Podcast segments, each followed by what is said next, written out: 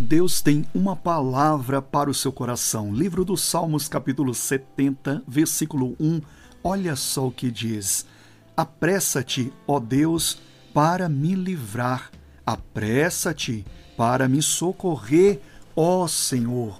O salmista está com muita pressa aqui, pedindo o socorro de Deus. Tem pessoas que estão assim, com muita pressa também. Há aqueles que dizem que se Deus não fizer algo, ele vai jogar a toalha. Outros falam, eu vou cometer uma besteira. Você tem que tomar cuidado com uma coisa. Não é porque você está precisando muito que Deus vai fazer algo por você.